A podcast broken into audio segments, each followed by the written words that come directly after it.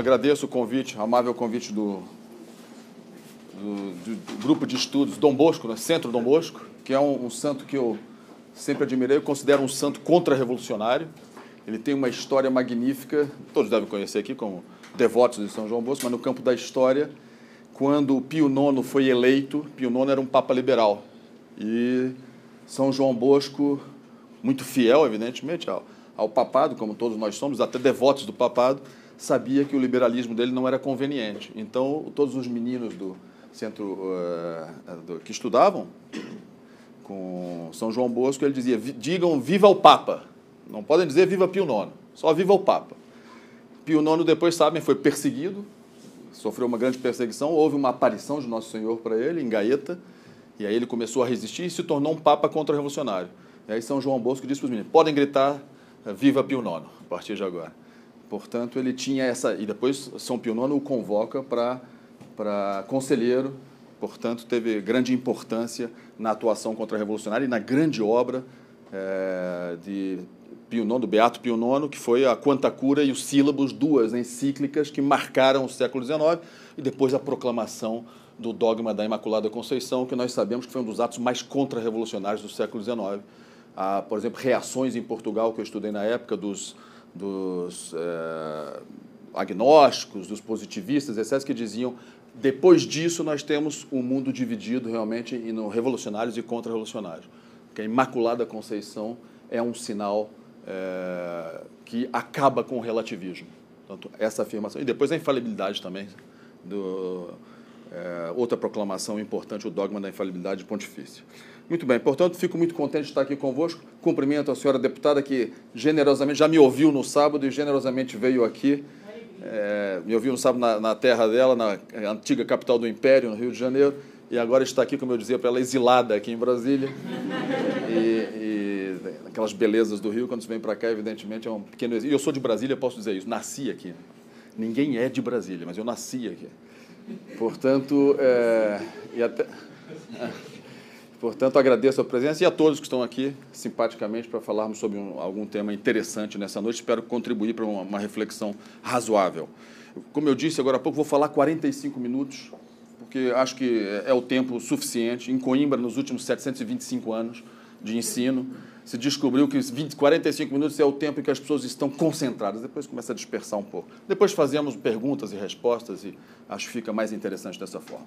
Ora, o tema proposto foi mais ou menos o que eu falei no sábado. Vou tentar não falar as mesmas coisas exatamente para não massacrá-la, é, porque o tema também é muito vasto, que é o problema da vocação dos povos.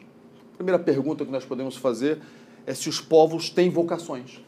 Um povo tem vocação. E eu acho muito interessante é, é, pensar sobre isso, porque a vocação é um chamado. Todos nós temos um chamado, nós sentimos isso. Temos um chamado é, para cumprir a nossa vocação. Uma pessoa frustrada é aquela que não cumpre a sua vocação. E o mundo moderno é um mundo de frustrados, porque eles não cumprem, não querem cumprir a vocação, e a vocação última é, dos homens é servir, conhecer, amar e servir a Deus. Essa é a vocação de todos. Fazendo isso, eles vão alcançar e vão chegar ao auge de qualquer outra coisa, qualquer habilidade que Deus tenha dado. Há uma passagem de Santo Tomás de Aquino magnífica, logo na abertura da Suma, em que ele diz que Deus, e isso é meio provocador já no começo, Deus ama as pessoas de maneira diferente, não ama as pessoas de maneira igual. Os igualitários ficam furiosos. Não, somos todos, todos iguais. Santo Tomás distingue, ele diz, não, há uma espécie de amor de Deus que é distinta. Por quê? Porque os dons todos são diferentes nossa deputada tem um dom para a liderança, outra pessoa tem um dom para a pintura, um dom para, as artes, para a literatura. Ora, todos os dons que nós temos são diferentes uns dos outros. E todos os dons foram dados por Deus. Ele deu de maneira diferente os dons uns para os outros. Então ele ama de maneira desigual, não ama de maneira igual, de maneira diferente cada pessoa. Isso Santo Tomás diz. Né? Não, não, não. É, eu assumo isso, acho muito interessante porque é anti-igualitário. E eu considero que o igualitarismo é um dos maiores males que existe é, desde o século XVI e, sobretudo, no século XX e XXI, tem ocasionado tragédias. É um dos escolhos que nós precisamos afastar, afastar da sociedade moderna para nós seguirmos um caminho correto. Mas não quero fugir do nosso tema que é a vocação dos povos. Ora, Os povos têm vocações. Eu dizia lá no Rio de Janeiro, que eu justamente cheguei no sábado de manhã e fui falar logo às 10 da manhã, atravessei, portanto, o oceano à noite, de Portugal para cá e para o Rio de Janeiro e fui pensando, durmo pouco nos aviões, já durmo pouco é, em casa, nos aviões menos ainda. E vim pensando naquela travessia e no que Portugal fez. Portugal tinha uma vocação? Um país tão pequenino tinha uma vocação? Ele cumpriu a sua vocação? Pergunta interessante. E há um poeta português que, é, desenvolvendo a ideia da possessio maris, e é uma ideia que eu gosto muito e que alguns historiadores portugueses desenvolvem, a questão da sacralização do oceano. O povo que sacralizou o oceano foi o povo português. Ele é, fez com que o oceano unisse e não mais separasse, como diz o poeta.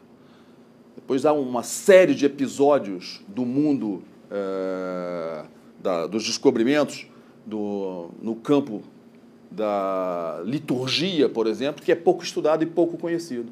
Ora, os portugueses, naquelas, naquelas naus que foram fazendo as descobertas, levavam sempre uma imagem de Nossa Senhora.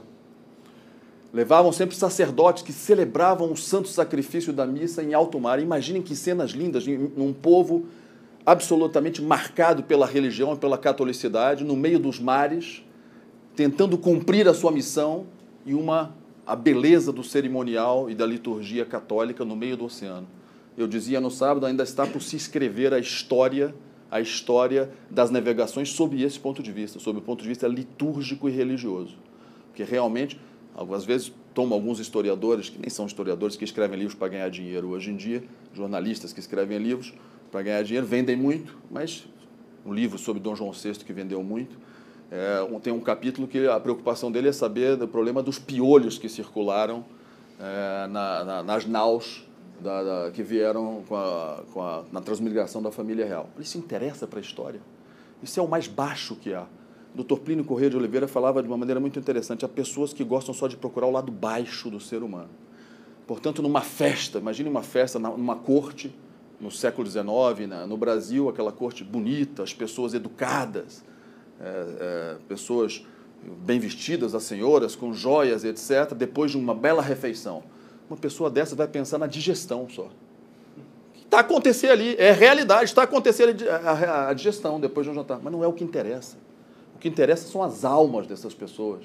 É o que elas espelham no seu ser. E é isso que a história tem que ver. A historiografia moderna só se preocupa com bagatelas e intrigas. E um pouco o jornalismo moderno também só se preocupa com bagatelas e intrigas, nunca com o que há de grandioso no ser humano. Ora, portanto, é algo de interessante em relação à, à questão da, da vocação dos povos, é isso. Portugal sacralizou os mares. E isso tem a ver com o Brasil, como é evidente, eu quero chegar ao Brasil, a vocação do povo do, do brasileiro. Nós temos é, algo de muito interessante que são os sinais da história que é preciso levar em consideração os sinais da história de, de Portugal são efetivamente importantes para a compreensão da vocação de Portugal e do Brasil. E antes de falar o que eu desejo falar, eu gostaria de ler só um pequeno trecho de uma observação de 1957, feita pelo Papa Pio XII, Papa Pio XII, dia 24 de março de 1957, durante uma recepção de mais de 50 mil estudantes em Roma. O Papa recebeu 50 mil estudantes em Roma e proferiu uma locução na qual tratou dos mais diversos problemas relativos ao ensino e a uma sã formação escolar. Isso é importantíssimo para os dias de hoje. Acerca do tema da história, discorreu assim, e começo a citar o Papa. Quando estudais a história, não vos esqueçais de que ela não é simples simples lista de factos, mais ou menos cruéis ou edificantes, porque é fácil ver nela uma arquitetura, que deve ser estudada e aprofundada à luz da providência. Providência divina universal e da incontestável liberdade da ação humana. Então, a providência e a liberdade da ação humana. Em particular, notareis com que vistas diferentes encararíeis os acontecimentos dos dois últimos milênios se os considerasseis como o desenvolvimento da civilização cristã partindo daquilo que foram os humildes primórdios da igreja, detendo-vos nas grandes sínteses antigas e medievais, que não foram sobrepujadas, refletindo sobre as dolorosas apostasias. mas também sobre as grandes conquistas modernas, olhando com confiança para os numerosos sinais de renascença e reerguimento. Fim de citação. Ora, isso é todo um programa do que nós chamaríamos a teologia da história. Portanto, qual é a pergunta que se faz em relação à vocação dos povos? Se os povos têm vocação, mas nós perguntamos o que é história, efetivamente? O que é que movimenta a história? Estudiosos da filosofia da história são muitos. Hegel, por exemplo, que é um personagem que é, deixou é, várias correntes, porque a filosofia da história dele é importante no campo da história da filosofia, deixou várias correntes de pensamento nefastas. Nefastas. Marxismo, a escola positivista, etc. No campo da filosofia da história tem a base em Hegel. Mas ele dizia, Hegel, nós podemos celebrar a história, um conhecedor da história e da filosofia da história, podemos celebrar a história lendo o jornal. Porque nós percebemos os acontecimentos e para onde eles estão andando no dia de hoje. Ora, mas há algo superior a isso, que é a ideia da teologia da história. Isso os alemães e protestantes nas universidades, é, isso nos anos 60 eu tenho notícia disso, não sei se continuou. Universidades protestantes alemãs de direito estudavam a teologia da história do direito. E a pergunta que é feita é se Deus interfere nos acontecimentos. Uma teologia da história pergunta isso. Deus interfere nos acontecimentos ou não? E como conciliar isso com a liberdade do homem? Olha, está aqui o Papa disse. Nós temos que observar a história a partir, com um olhar da providência divina nos acontecimentos e da incontestável liberdade dos atos humanos. Então, o que é efetivamente que move a história? Eu acho que o que pode se dizer de mais ortodoxo e um católico que reflita sobre a teologia da história vai dizer: o que move a história é a correspondência ou não da graça de Deus pelo homem. Quando o homem corresponde à graça, ele cumpre a sua vocação. Quando os povos correspondem às graças, cumprem a sua vocação. Eu até acho, e aqui lanço uma primeira, um primeiro desafio, que nós, o Brasil está recebendo muitas graças e está correspondendo.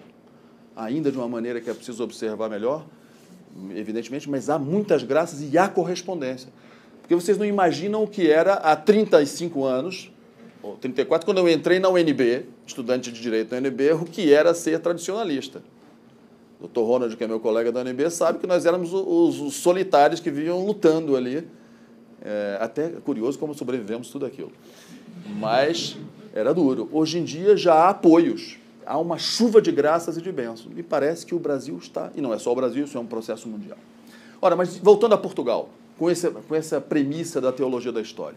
Há sinais na história de Portugal que mostram a vocação de Portugal e isso vai se aproximar do Brasil. Vou chamar a atenção só de quatro ou cinco monarcas é, portugueses que fizeram algo que interessa para a história, na ideia de que uh, um ato de um soberano tem grande importância, porque é um ato que representa uh, a soberania da coroa de um povo, de um monarca, numa época em, que a outra coisa que precisa ser afastada hoje, senhora deputada, afastada hoje, é a ideia de que todo poder emana do povo. Isso está é, no dogma constitucional. Eu já dei aula de direito constitucional, eu gozava com meus alunos, eu dizia, bom, vamos começar a aula. Da nossa religião está aqui a Bíblia Sagrada, do, que é a Constituição, e eu sou o sacerdote, e vocês vão ter que aprender isso tudo aqui. Depois eu ia detonando de cima a baixo os falsos princípios constitucionais. Depois me tiraram da cadeira e me deram outras. Evidentemente, não interessava. É, sobretudo porque os alunos nas faculdades aqui no Brasil estavam interessados em concursos, e aí eles precisam mesmo aprender os dogmas para os concursos, eles precisam estar doutrinados na seita constitucionalista. Muito bem, a origem do poder. A origem do poder não é, uh, todo poder não vem do povo. Isso não está dentro da tradição ibérica. Eu ensino História da Administração Pública em Coimbra, uma cadeira que eu gosto muito. Quando nós estudamos a época dos visigodos na Península Ibérica, a conversão de um monarca visigodo, Recaredo, é convertido pelo irmão de Santo Isidoro de Sevilha, São Leandro, e Santo Isidoro, nas etimologias, consagra a doutrina que depois vai ser desenvolvida em toda a Idade Média, que é a doutrina da origem, é, que, da origem divina do poder. Portanto, todo poder emana de Deus. Todo poder emana de Deus. Fundado em quê? Na razão, como é evidente, porque isso é racional, ele é criador de tudo, portanto, é, o poder também é uma criatura, e fundado nas escrituras, tanto no Antigo Testamento, se forem a Sevilha, eu trabalhei em Sevilha divulgando um livro sobre a nobreza durante três meses, visitei a nobreza sevilhana, um livro do Dr. Plínio Correia de Oliveira, sobre as alocuções do Papa Pio XII para a nobreza, explicando o que é a nobreza cristã, visitei e sempre ia comungar pela manhã na, na capela da, da catedral. Era o começo do dia ali, estava todo o capítulo, os cônegos reunidos, etc. E está ali o túmulo de São Fernando, o rei São Fernando, uma belíssima capela, e por cima está a passagem das Escrituras: Por mim os reis reinam. Por mim os reis reinam.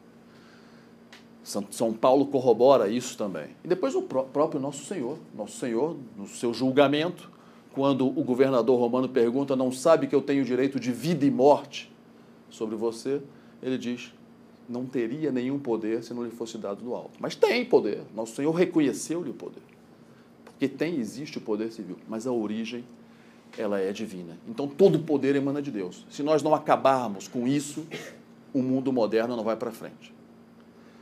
Ora, como isso chega em Portugal? Isso se desenvolve durante a Reconquista, evidentemente depois dos visigodos vêm os, os muçulmanos, começa a Reconquista em Portugal desde Covadonga, e esse princípio vai ser desenvolvido pelos teóricos peninsulares que vão desenvolver isso, e aí há algumas discussões teológicas interessantes. A tradição peninsular, e sobretudo portuguesa, é que todo poder emana de Deus, mas não vai diretamente para o monarca. Passa pelo povo. E existe o pacto subieciones, o pacto de sujeição, em que o povo vai conceder o poder completamente, ele é entregue completamente para o monarca, mas passa por ele. Não vai nenhum poder direto. É uma doutrina errônea e absolutista, criada a partir do século XV e XVI, a de que o poder vai diretamente para o monarca. Então, o povo participa disso efetivamente. Muito bem. Em Portugal, nós temos então esses soberanos que dão algumas pistas da vocação portuguesa. O próprio Dom Afonso Henriques, Dom Afonso Henriques, ele começa o seu reinado e é aclamado rei a partir de um ato heróico, de um ato heróico e a partir de um milagre. O milagre de Ourique, que todos os senhores devem conhecer, piedosos que são. Infelizmente, os portugueses já não conhecem mais. Eu pergunto muitas vezes em sala de aula, e o milagre de Ourique? Quando estou dando uma aula e pego essa lei da República Portuguesa, de 1911, que diz o seguinte, a lei portuguesa. A religião foi banida da escola. Isso é um texto de lei português da República. Quem quiser que a dê à criança no recanto do lar. Isso era ótimo para o homeschooling hoje. Porque o Estado, respeitando a liberdade de todos, nada tem com isso. A moral das escolas, depois que a República se fundou, só tem por base os preceitos que regulam a justiça entre os homens e a dignidade dos cidadãos. Tudo palavras vazias. Mas aqui que é importante varreu-se da pedagogia nacional todo o turbilhão de mistérios, de milagres e de fantasmas que regulavam até então o destino mental das crianças. Proibiram o ensino dos milagres em 1911. Quando meus alunos portugueses não sabem o que é o milagre de Ourique, eu pego a lei e digo: vocês são vítimas disso aqui. Apesar da revolução científica, da metodologia científica vir do século XVI, a ideia de afastar os milagres é, como referência numa fonte histórica, vir do século XVI, do humanismo renascentista, aqui está consagrado. Curioso, isso foi em 1911. E, de repente, Portugal, que estava na sua apagada e vil tristeza, como dizia o poeta, poucos anos depois, uma senhora resolve aparecer na loca do cabeço e traz todo o mistério de novo para a história. E coloca Portugal no centro da história, com a mensagem que vai ser o centro da história para o mundo inteiro curiosamente, poucos anos depois, e durante a Primeira República, que era muito anticlerical. Vejam como a providência atua. Mas o fato é esse: Dom Afonso Henriques em Portugal nasce com um milagre, um milagre de Ourique. Dom Sebastião, um outro rei, depois, século XVI, morre com 24 anos numa batalha em Alcácer Quibir, como nós sabemos. Dom Sebastião parece um fracassado, parece um fracassado, mas ele não é um fracassado. Dom Sebastião foi o único rei, o último rei medieval, o rei que tinha efetivamente o desejo de expandir a cristandade e voltar a reconquistar a África e avançar, enquanto no Oriente os otomanos, os turcos otomanos, estavam invadindo a cristandade. E aí ouviram falar aquele povinho, um povo pequeno, os portugueses, estão entrando por África. E Dom Sebastião desaparece, morre em Alcácer Quibir, mas ficou aquele mito o mito do sebastianismo. E nós, brasileiros, herdamos isso dos portugueses. Nós temos esse mito. E o poeta diz: o, que, o importante é esperar por Dom Sebastião, quer ele venha ou não. O importante é esperar por Dom Sebastião. Então, o mito sebastianista permaneceu. Até é, é, é curioso, uma vez me contou um amigo que esteve em Lençóis Maranhenses, que aqueles pescadores analfabetos, eles sabem músicas e poesias sebastianistas, que passou por tradição. Então, até o século XX, ainda o sebastianismo em Portugal. É, e de Portugal, chegou ao Brasil, portanto, por tradição se manifestou. Dom Sebastião deixou uma ideia de quê? De holocausto, de imolação por um grande ideal. E, efetivamente, isso é um grande contributo para a nossa história, não desprezível. Ora, Dom João I, quando vai ser restaurada, há um perigo de fim da, da dinastia, é, como sabem, em Portugal, da primeira dinastia, e Dom João I ele é apoiado por um santo condestável. Eu tive a, a graça de assistir a, a canonização desse santo, o, no Nálvares Pereira, foi canonizado por Bento XVI. Eu dava aulas aqui em Brasília. Minha mulher descende do santo condestável. E eu disse, ô Joana, você tem que ir lá assistir isso. Ah, não posso, ela é médica, tem tantos trabalhos aqui. Eu falei, então eu vou representando a família. fomos até, tivemos junto lá o doutor Ronald, o senhor Nelson Barreto, fomos juntos, representei perfeitamente. Estava lá Dom Bertrand, que ele é o fundador da Casa de Bragança, o Santo Condestável. Portanto, é, é um exemplo magnífico, canonizado recentemente. Aliás, eu tive um flash nesse dia, porque eu estava mesmo ao lado, consegui lá um amigo diplomata, conseguiu uma entrada, mesmo ao lado, estava a 20 metros do, da, do Papa, e era aquela beleza, a, a, o Papa lá em cima celebrar, sentado no trono, a Praça de São Pedro cheíssima, e depois a Via della Conciliazione cheíssima. E aí o meu flash monárquico chegou ao auge, né? porque é um homem que representa a monarquia do universo. E tudo aquilo, todo aquele, aquele povo e aquele homem que ia canonizar, criar modelos. É algo muito bonito para nós católicos. Me digam qual é a instituição humana que tem homens que a vida é revirada de cima a baixo e eles se tornam modelos. Então, quando forem a São Pedro, vejam nas colunatas de Bernini por cima tem, acho que são 236 santos. As colunas da igreja são os santos, é a santidade. Qual é a instituição humana que tem isso? Aquilo foi um flash que eu tive ali. Assim. Assistia, a, portanto, a canonização do nosso santo condestável, fundador da Casa de Bragança.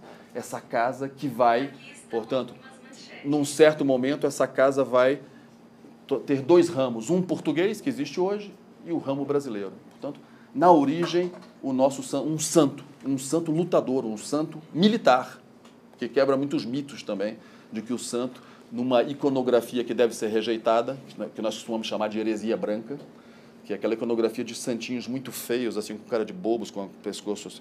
Não, não, o santo é forte. O santo é forte, o santo vê mais até do que os outros, porque ele, como pratica a pureza e pratica as virtudes, ele é mais esperto. E ele é que faz o que nosso Senhor pediu. Nós temos que ser mais astutos que os filhos das trevas. O santo não tem que ser um bobo que é enganado o tempo inteiro. E há uma iconografia errônea que surge no século XIX que vai transformando os santos nos bobinhos, assim, enquanto o demônio é um esperto que dá a volta em toda a gente. Não. Eles não nos enganam. Muito bem, o santo condestável é um exemplo. Dom João I também, portanto, que restaura a dinastia e que começa a expansão de Portugal a partir de 1415 a expansão pelo mundo. Depois, um rei da dinastia de Bragança, Dom João IV. A restauração, depois dos Filipes. E eu falo dos Filipes, não tem problema. Com a morte de Dom Sebastião, sobe uh, a dinastia filipina, que vai estar durante 60 anos, uh, que foi muito importante para nós. O Brasil cresceu dois terços do seu território, porque o Tratado de Tordesilhas foi vergado nesse período. Então, vergou-se o Tratado de Tordesilhas com a união da, com as duas coroas sobre a, a, uma cabeça de um rei, Felipe II de Portugal, primeiro de Espanha, e assim foi, durante 60 anos. E foi o momento das bandeiras, das monções e das entradas. E o Brasil cresceu e avançou durante esses 60 anos. Futuramente, um grande jurista brasileiro, brasileiro mesmo, nativo em Santos, ele era, é, estava ligado a Dom João V, e tem o busto dele aqui na Sala dos Tratados, no Itamaraty. Ele vai negociar o Tratado de Madrid que vai consolidar as nossas fronteiras, o Santista. E era um jurista e utilizou um princípio de direito privado para justificar o direito público. Veja a genialidade. O uti possidetis é um princípio de direito romano que diz processo, que aquele que tem a posse da coisa mantém a coisa, a, que mantém a coisa até a sentença. Ora, direito processual. Antônio, uh, Alexandre de Guzmão, jurista, estudou em Coimbra, ele utiliza esse argumento jurídico para o direito internacional público, que se mantém a posse, e se manteve a posse efetivamente. E o Brasil cresceu, o Amazonas, todo o Amazonas foi ganho nesse momento. Veja como foi providencial, de uma certa forma, os Filipes terem subido ao trono em Portugal durante 60 anos. E mais, eles fundaram uma irmandade que eu citei no, no, sábado passado, que o senhor Dom Bertrand é membro, eu também tenho a honra de fazer parte dessa irmandade em Lisboa, uma irmandade de 1583, Irmandade do Senhor do Passo da Graça, fundada no período filipino. E vejam lá outro sinal da história. Uma, muita devoção há em Portugal a esse, esse, sobretudo as nossas atividades nessa irmandade se dão na, na quaresma. Temos uma grande procissão e várias cerimônias muito bonitas por toda Lisboa, colocando a fé nas ruas, a beleza nas ruas. É uma irmandade muito rica, 600 anos, 500 anos, portanto é, é bom que seja rica. A riqueza tem que ser dada para Deus. Quanto mais então, eu dizia, nós temos a maior prataria, o maior conjunto de prataria das irmandades portuguesas. Portanto, são sete anjinhos que vão na, na, nessa procissão e é uma luta, só que os anjinhos sofrem muito, uma penitência. Cada asa tem sete quilos de prata. Então, ali na, na região é, da nossa irmandade, as mães querem que os anjinhos, todos os anos, é uma luta para conseguir um lugar nessa procissão, que é muito bonita em Lisboa. Eu recomendo, é o segundo domingo da quaresma, estamos nas ruas e marcamos a, a quaresma em, em Lisboa. E o cardeal patriarca tem apoiado muito. Ele gosta dessa irmandade, que é uma, uma manifestação muito bonita. Mas sabem onde é a maior procissão e a maior devoção? Em Florianópolis. Portanto, passou essa eh, da época dos Filipos, passou para o Brasil, atravessou os oceanos, essa procissão hoje tem o seu grande momento em Florianópolis. Portanto, faz parte da história luso-brasileira. Muito bem. Dom João IV, que eu dizia, na restauração dos, dos, dos, Bragança, o primeiro rei da dinastia de Bragança, ele tem um ato magnífico em 1646 de coroar Nossa Senhora como rainha de Portugal. E desde então os reis de Portugal nunca mais utilizaram coroa. Não há nenhum rei da dinastia de Bragança retratado com uma coroa, senão uma coroa colocada numa almofada que aquela coroa é de Nossa Senhora. Nesse momento o Brasil, Portugal e o Brasil estavam unidos. O Brasil é Portugal. Portanto, o Brasil também é, beneficiou desse belíssimo ato que mexe é, na história da humanidade do ponto de vista sobrenatural. Isso só para dar o exemplo, então, de alguns, de alguns casos, são muitos, de sinais do que efetivamente seria a vocação de Portugal e no Brasil. E ora, nós temos o descobrimento do Brasil, faz parte da expansão portuguesa. O Brasil é descoberto na Páscoa, exatamente na Páscoa. O primeiro ato público no Brasil foi uma Santa Missa, e o primeiro monumento foi uma Santa Cruz. Portanto, isso marca também o início da vocação da Gesta Dei per Brasiliensis, que vai começar é, no século XVI.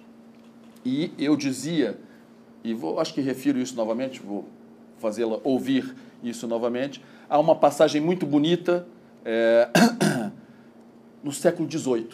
Século XVIII do Brasil, é, foi o momento que os portugueses encontraram o ouro. Eu até brinco com meus alunos, português e digo: se vocês foram ao Brasil atrás de ouro, como dizem os marxistas, vocês são os incompetentes. Porque demoraram 200 anos para encontrar o ouro, 200 anos a procurar ouro, e não encontram as maiores jazidas, que as maiores estão no Pará, foram encontradas no século XX. Portanto, se foi isso, aí ficam os menininhos lá, 18 a 19 anos, assim, por que, que esse brasileiro está me dizer aqui? Mas o fato é esse. Mas descobriram o ouro. O século XVIII, a primeira metade do século XVIII, é a época áurea. Nós poderíamos dizer, bom, nesse momento o Brasil podia é, se vender por causa do ouro, por causa da riqueza. Que era o que o doutor Ronald dizia outro dia, numa discussão se o, se o Brasil tem influência ou não no mundo. O Brasil não consegue não ter influência. Nós temos 8 milhões e 500 mil quilômetros quadrados. Se a gente quisesse não ter nenhuma influência no mundo, a gente não conseguia. Nós não conseguimos não influenciar o mundo. O Brasil tem influência no panorama mundial e vai ter mais ainda se continuar no caminho que anda. Ora, nesse momento, aquela riqueza que surgiu, belíssima, evidentemente, ela poderia ter produzido um, é, uma decadência do ponto de vista moral. Poderia ter se vendido ao ouro e à riqueza. Mas é um livrinho que eu encontrei é, na Biblioteca Joanina, que é uma belíssima biblioteca que está muito conhecida, a Biblioteca Joanina, tem um exemplar do século XVIII de um livro que descreve uma procissão. Estamos a falar de procissões, uma procissão em Ouro Preto, que se deu em 1733. E ficou muito conhecido no Brasil, e em Minas Gerais, sobretudo, como o triunfo eucarístico. Porque há um relato, havia um português que estava presente nessa procissão, que fez um relato e publicou. Há poucos exemplares, um está na, na Biblioteca de Coimbra, eu estou tentando, com o diretor da imprensa é, de Coimbra, da universidade, uma publicação facsimilada com um comentário dessa obra magnífica, que é a descrição dessa procissão. Que procissão é essa? Faço uma pequena leitura só de uma, de, do trecho desse livro, uma fonte do século XVIII, vamos tocar a fonte primária e a concepção de mundo que estava ali presente. Publicado em Lisboa, não, digo aqui, no século das luzes no Brasil, reluziu o ouro nas Minas Gerais a riqueza finalmente encontrada dois séculos após o descobrimento do Brasil poderia ter ofuscado qualquer missão transcendente. A virgiliana auris sacre fames, a ambição desmedida pela riqueza, poderia ter dado o golpe de misericórdia numa vocação evanescente. Mas um pequeno volume conservado na Biblioteca Joanina e que consultei com emoção, revela-nos outra disposição. Publicado em Lisboa no ano de 1734, o Triunfo Eucarístico, composto por Simão Ferreira Machado, descreve as festividades que, no ano anterior, portanto 1733, assinalaram a inauguração da nova matriz de Nossa Senhora do Pilar, mandada construir em Vila Rica pelos moradores do bairro de Ouro Preto, e a solene trasladação para essa igreja do Santíssimo, que estava provisoriamente depositado na igreja de Nossa Senhora do Rosário dos Pretos. Na prévia locutória, espécie de discurso histórico que antecede a descrição, o autor situa o acontecimento num contexto luso-brasileiro de religiosidade e de ação colonizadora. O Brasil é o centro de uma teologia da história que dá continuidade à gesta Dei iniciada pelos lusitanos. A riqueza descoberta consagrará a maior glória de Deus. E passo a citar o texto agora naquele português do século XVIII muito bonito excede as povoações de toda a América este opulento hemisfério das Minas, onde avulta, mais que as riquezas, o fausto dos templos e a preciosidade dos altares. E como o sol, cujas luzes ficam sombras de todos os astros, os esplendores, a nobilíssima Vila Rica, mais que esfera da opulência, é teatro da religião deve-lhe Portugal grandiosos auxílios e quantiosos réditos, impostos. Sem dúvida, os maiores a coroa do monarca. A América, a glória e a afluência das riquezas que lhe reparte. Todo o mundo, o copioso e fino ouro que recebe em seus reinos. Mas, sobretudo, deve Portugal ao Brasil, deve Portugal ao Brasil, e todo o mundo um continuado e de presente novo exemplo de cristandade. Fim de citação. A ideia da construção de cristandade aparece cristalina nessa passagem do triunfo. E é verdade, naquele momento, se lerem a descrição daquela, daquela riqueza daquela procissão, é, é magnífico porque são vários é, é, deuses pagãos que vão fazendo a procissão e no final é o triunfo do Santíssimo Sacramento.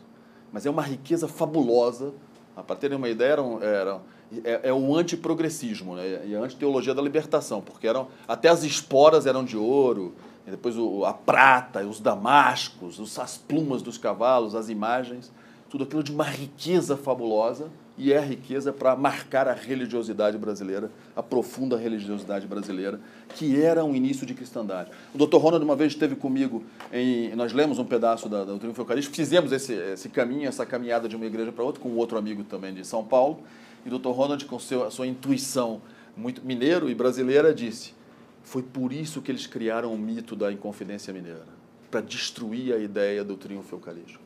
E aí foi um rasgo de generalizado, doutor Ronald. Eu já aderi à sua tese, já acolhi perfeitamente. Acho que é, é a intuição, o brasileiro tem isso. Eu dou aulas para brasileiros, portugueses, muitos estrangeiros. O brasileiro tem a intuição, uma intuição magnífica que ele pega lá na frente o que os europeus precisam. Depois corta isso. O que os europeus, os europeus precisam de muitos passos mais lentos. Mas também quando o europeu chega, fica lá firme. Então nós precisamos ir rápido, mas depois fundamentar bem. Tá? Isso é importante. De qualquer forma, é isso. Vejam, é um exemplo. Isso é mais um sinal da nossa vocação. Isso é o verdadeiro Brasil. Isso é o Brasil, profundo. Nós somos um dos países mais ricos do mundo, mas a nossa riqueza é para dar maior glória a Deus. É isso, é essa a nossa vocação. E com isso nós vamos cumprir a nossa vocação e o Brasil vai ser uma grande potência no mundo, sem dúvida nenhuma. Mas não terminei a minha exposição, prometo falar só mais 10 minutos para manter é, o que prometi, é, para manter a minha, a minha intenção de falar só 45 minutos. Vamos falar de política, um pouquinho de política. Estamos aqui em Brasília. Ora, são sinais também que foram dados na história luso-brasileira. Por exemplo, o Reino Unido de Portugal, Brasil e Algarves. Quando Dom João VI vem para o Brasil, ele eleva o Brasil a Reino Unido. Então, a partir de 1815, nós já somos um reino independente unido a Portugal e Algarve. Ora, eu tenho estudado muito isso. Nessa época havia toda uma concepção do direito muito interessante, evidentemente influenciada por aspectos iluministas, mas há uma ideia de que o, os governos eles devem ter como finalidade a felicidade dos povos. Depois podemos discutir o que é a verdadeira felicidade, é um tema bastante interessante. A verdadeira felicidade. Mas a ideia era essa, que os governos devem levar os povos à felicidade. E como? Como é que se alcança a felicidade integral? A partir de três grandes bens que devem ser adquiridos: os bens da alma, os bens do corpo e os bens da fortuna. Portanto, com esses três bens, nessa concepção racionalista do século XVIII, se alcançaria a felicidade. Eu não me atenho aos outros, mas os bens da alma. Vejam como é a concepção dessa época, é uma concepção importante. Os governos consideram que, consideram que existe alma, já é ótimo. Nós vivemos numa sociedade em que os governos desconsideram a alma. Quando forem a Lisboa, visitem a igreja de Santo Antônio. Amanhã é dia de Santo Antônio, feriado em Lisboa, nos motivos que eu estou aqui. Feriado em Lisboa. Vão à igreja de Santo Antônio. Aliás, vale muito a pena por um motivo dos bens da alma. Se forem à igreja de Santo Antônio, derem a volta, ela está à frente da Sé. À volta tem uma placa enorme que eu publico na minha tese de doutoramento, essa placa, que, que diz que a Dona Maria I, rainha Dona Maria I, a piedosa, que construiu, fez o primeiro templo do mundo é, em devoção ao Sagrado Coração de Jesus, a Basílica da Estrela, muito perto da minha casa, ela está enterrada lá, Dona Maria. Temos muita devoção. Quando fez 200 anos da sua morte, que morreu no Rio de Janeiro, nós fizemos uma cerimônia lá com os príncipes da família imperial, que foram, fomos ao túmulo, e há muita devoção por essa senhora, era uma rainha realmente piedosa. É, ela conseguiu instalar essa placa na igreja de Santo Antônio. Conseguiu do Papa Pio VI, na época, indulgência plenária para perpétua todos os dias do ano para qualquer fiel que for à igreja de Santo Antônio e cumprir ah, certos requisitos que as indulgências eh, pedem. Ora, ela se preocupou com os bens, ela se preocupou com a salvação do seu povo. É isso que um soberano e um monarca e um, alguém que esteja na vida pública deve se preocupar, sobretudo, com a salvação da alma. Porque os nossos corpos, lamento dizer isso para todos vocês aqui nessa tarde tão agradável, vão todos morrer, vocês. Todos. E o padre Antônio Vieira dizia que a morte é terrível por três motivos. Né? Porque ela é una. Já seitas aí dizem que há várias mortes, mas é só uma. Ela é certa, vão todos morrer. Mas ela é incerta, não se sabe quando. Portanto, é bom estar preparado, daí os novíssimos. Nós vamos todos morrer. O corpo vai, mas a alma, ela é eterna.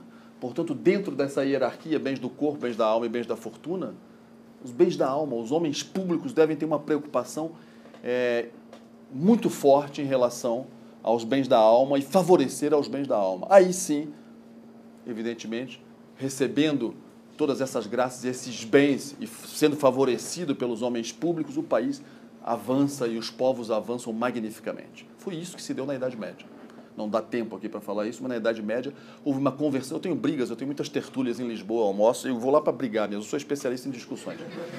E na última semana, na sexta-feira antes de vir, eu, num almoço já tive uma briga com. Um, numa das tertúlias que eu tinha que debater. Era, nós temos um sistema é, de debate, um apresenta a ideia e o outro tem que contrapor, uma, uma disputácio. E, e era justamente sobre essa problemática da, do Estado laico, da ideia do Estado. Por quê? Eu tenho uma das minhas conferências aqui, que saiu de uma dessa, desses debates, dessa tertúlia, é sobre isso, sobre a laicidade do Estado. Por que, historicamente, tem que ser laico? Por quê? Qual é o dogma que diz isso? Aliás, pelo contrário, há várias passagens do Concílio de Trento, e aliás, passagens da Quanta Cura e dos sílabos que dizem anátema sint. Seja anátema aquele que defender que o Estado deve estar separado da igreja. Seja anátema. Então, não vejo porquê. Estávamos a debater isso na sexta-feira antes de, de, de, eu embarcar para, para, para o Rio de Janeiro, numa das nossas tertúlias lisboetas. Portanto, há esse aspecto também interessante da política brasileira no século XIX. Ela tem um sinal, porque o Brasil é o único país na América que tem uma monarquia. Há um processo de republicanização no século XIX em toda a América, na Europa também. Vai ser mais no século XX, depois da Primeira Guerra Mundial, mas também há esse processo. A França, sobretudo, como referência para essa republicanização, mas a América é engolida no século XIX pelas repúblicas. E o Brasil fica com essa ideia. Nós temos um patrimônio aqui no Brasil que se chama Família Imperial Brasileira, que aos poucos, devagarinho, vai sendo conhecido. Antes, eu e o Dr. Ronald, no começo do Movimento Monarca, que foi presidente da Juventude Monarca Brasil, quando a gente tinha duas pessoas para ouvir as nossas histórias, ficávamos contentíssimos. Ficávamos contentos, mas está mudando isso. Está mudando aos poucos e é um patrimônio. O Dom Duarte, o senhor Dom Duarte, que é chefe da Casa Real Portuguesa, ele diz, não gosto muito da expressão, mas acho pitoresco, ele diz que ele é uma torre de Belém de terno e gravata. Ele é um patrimônio enquanto pessoa. Eu acho que é muito mais do que isso. Mas a nossa família imperial é um grande patrimônio e é a ideia de família. É a ideia de, as repúblicas elas são igualitárias e individualistas, enquanto a monarquia ela tem como cerne o seu centro da, o centro da sua ideia, o fundamental, no meu entender, do ponto de vista sociológico, é que é uma família que está no topo da sociedade. Portanto, a célula base da sociedade é a família. E nós temos uma família imperial que é um modelo, uma referência. Para o bem e para o mal, muitas vezes. Esse mundo é um vale de lágrimas, nada é perfeito. Mas, no nosso caso hoje, nós temos Dom Luiz de Orleans e Bragança, que eu conheço já há 25 anos e foi uma das graças que eu recebi. Dom Luiz não aparece quase hoje, porque está um pouco adoentado, mas é um homem de comunhão diária já há mais de 70 anos. Reza o rosário todos os dias e faz penitência. Quando vem muitos monarcas falam, mas agora o que nós vamos fazer para restaurar a monarquia? Não vamos fazer nada. Cuidado com a filosofia da praxis. Dr. Plínio Correia de Oliveira, uma vez, no último encontro que eu tive com ele, ele me disse, pessoalmente, só nós dois, ele disse, Ibsen, eu era muito também cheio de vontade de fazer coisa, ele disse, há muita gente querendo fazer coisas pela contra-revolução. Há menos gente querendo rezar pela contra-revolução. E é muito importante. E há muito menos gente ainda disposta, isso é o mais importante, a sofrer pela contra-revolução. É com o sofrimento que nós vamos ganhar terreno. E o senhor Dom Luiz, fazendo penitência e tendo a vida de sofrimento que ele tem, faz muito mais do que legiões e legiões de panfletistas como eu. Portanto, é ser e não agir. Cuidado para não se influenciar pela filosofia da praxis, do ativismo. Claro que vamos fazer muita coisa, eu não paro de fazer coisas, sou um fanático de fazer. Mas o fundamental é a vida de oração e estar disposto a sofrer pelo ideal. E aí nós transformamos a sociedade. Só o ativismo por si é cair no imanentismo. Tanto a vida de oração e a disposição para o sacrifício e o sofrimento. Isso atrai graças enormes e abundantes. E aí as ações surgem por elas mesmas. Elas vão surgindo. A providência vai encaminhando. Nós somos só instrumento. E mesmo o senhor Dom Bertrand também, um príncipe como poucos. Não há melhores príncipes no mundo. Eu garanto para vocês. Eu já andei muito pelo mundo, convivi com muitas famílias reais e membros da nobreza na Europa. São os melhores do mundo. Isso é o maior patrimônio que nós temos no país. Não queria deixar de dizer isso. Portanto, no século XIX há um movimento de republicanização e o Brasil, isso é um sinal. O Brasil marca a sua história como uma monarquia.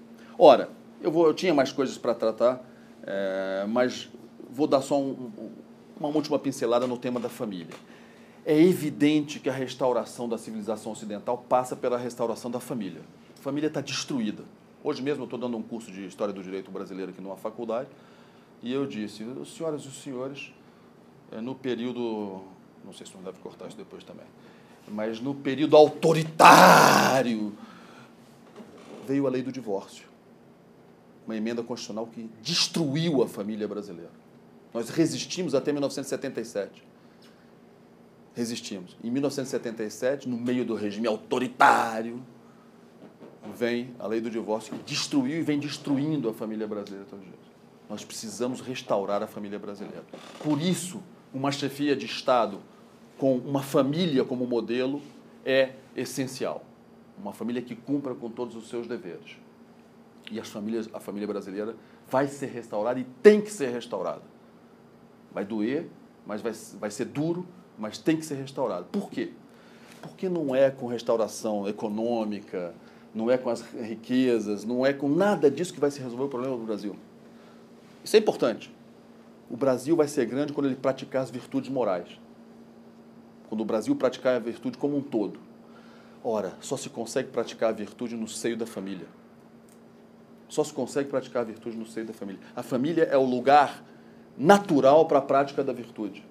Portanto, enquanto a família não for restaurada, nós temos é, todo esse problema, essa luta que muitos sentem aqui. Quem é, quem é aqui que não tem alguém dentro da família é, problemas de, de, de, família destruída? Não há ninguém que não passe por isso. Não há ninguém que não passe por isso. Portanto, é na restauração da família que me parece que importa trabalhar. A deputada tem feito muito por isso, eu já acompanhei algumas coisas, muito pouco, porque eu sou, eu sou pouco, pouco ligado ao mundo virtual. É, decidi levar minha vida claustral em Coimbra, mas enfim, vou influenciando o que eu posso, só para provar que eu sou assim mesmo, mostro meu telemóvel. inclusive, inclusive, faltam dois botões, faltam dois botões, então é, às vezes eu estou na rua e uso isso e acham que é um telemóvel da última geração, pequeno, mas é que é. Portanto, eu, eu não vivo nesse mundo, vivo num mundo que não é o virtual. Mas sei que esse trabalho é muito importante, incentivo e estou disposto a colaborar para quem, quem for possível, para continuar nessa luta. E acho que vocês têm feito um trabalho excepcional. Eu acompanho as coisas do Brasil, rezo todos os dias pelo Brasil, pela família imperial e pelo Brasil, em Portugal. E, e acompanho muito e continuo minha batalha lá. Estamos lá também em batalha, tentando lutar em Portugal. Portugal e Brasil estão muito unidos Está mais ou menos demonstrado aqui pelo que eu falei, pelo pouco que eu falei, dá para falar aqui as tardes da eternidade sobre esse assunto. Portanto, essa luta é, é uma luta é, pela cristandade. E Portugal e Brasil têm uma grande missão é, na cristandade. Portugal entrou para a história, voltou à história no século XX pelas aparições de Nossa Senhora, pela mensagem de Nossa Senhora, e o Brasil divulgou muito essa mensagem. Divulgou muito essa mensagem e tem grande importância isso certamente na teologia da história, isso é fundamental, toda essa concepção transcendente. Então, procurei aqui, muito rapidamente, falar um pouco da vocação do Brasil, chamar atenção para alguns aspectos da vocação do Brasil ligado a Portugal, evidentemente, uma vocação luso-brasileira, se quiserem, e fico à disposição agora para a gente fazer um pequeno debate, que eu gosto muito dos debates, eu acho que fica mais viva a questão do que uma exposição é, estou cansado de fazer exposições, passo a vida inteira fazer exposições, gosto de ouvir também e, e debater. Acho que é muito interessante. Agradeço a todos a gentileza de estarem aqui hoje. Não é o dia marcado das vossas reuniões, mas foi uma graça. Gostei muito que comecem com as orações, com o terço, isso é fundamental. Portugal, Nossa Senhora aparece em Portugal, a única coisa que ela pede, reza em um terço todos os dias. Eu rezo o rosário já há 27 anos, porque eu sei, eu rezo já por duas pessoas que eu sei que não rezam o terço, então já completo. Nós temos que fazer isso, porque, infelizmente. Então, é pouco, ela pede 15 minutos. 15 minutos, só pede isso. Nos dá tanto e só pede isso. Portanto, uma cruzada pelos terços e esse trabalho é excepcional atrai muitas graças, muitas bênçãos e efetivamente é por aí que vai se transformar a sociedade. Muito obrigado.